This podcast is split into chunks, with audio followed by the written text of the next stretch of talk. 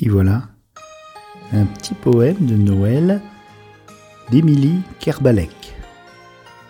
Voilà, elle a, fait ça avec son chat GPT. J'ai rien inventé, hein. Chat GPT, avec un grand majuscule GPT.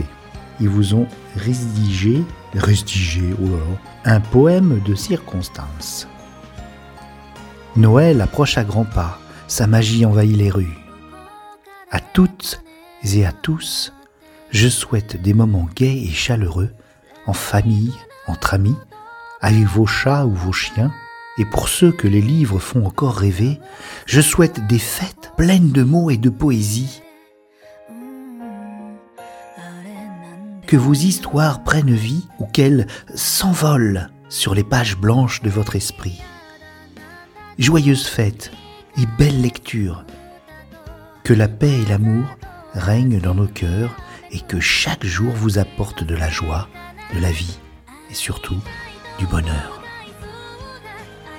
Merci Émilie.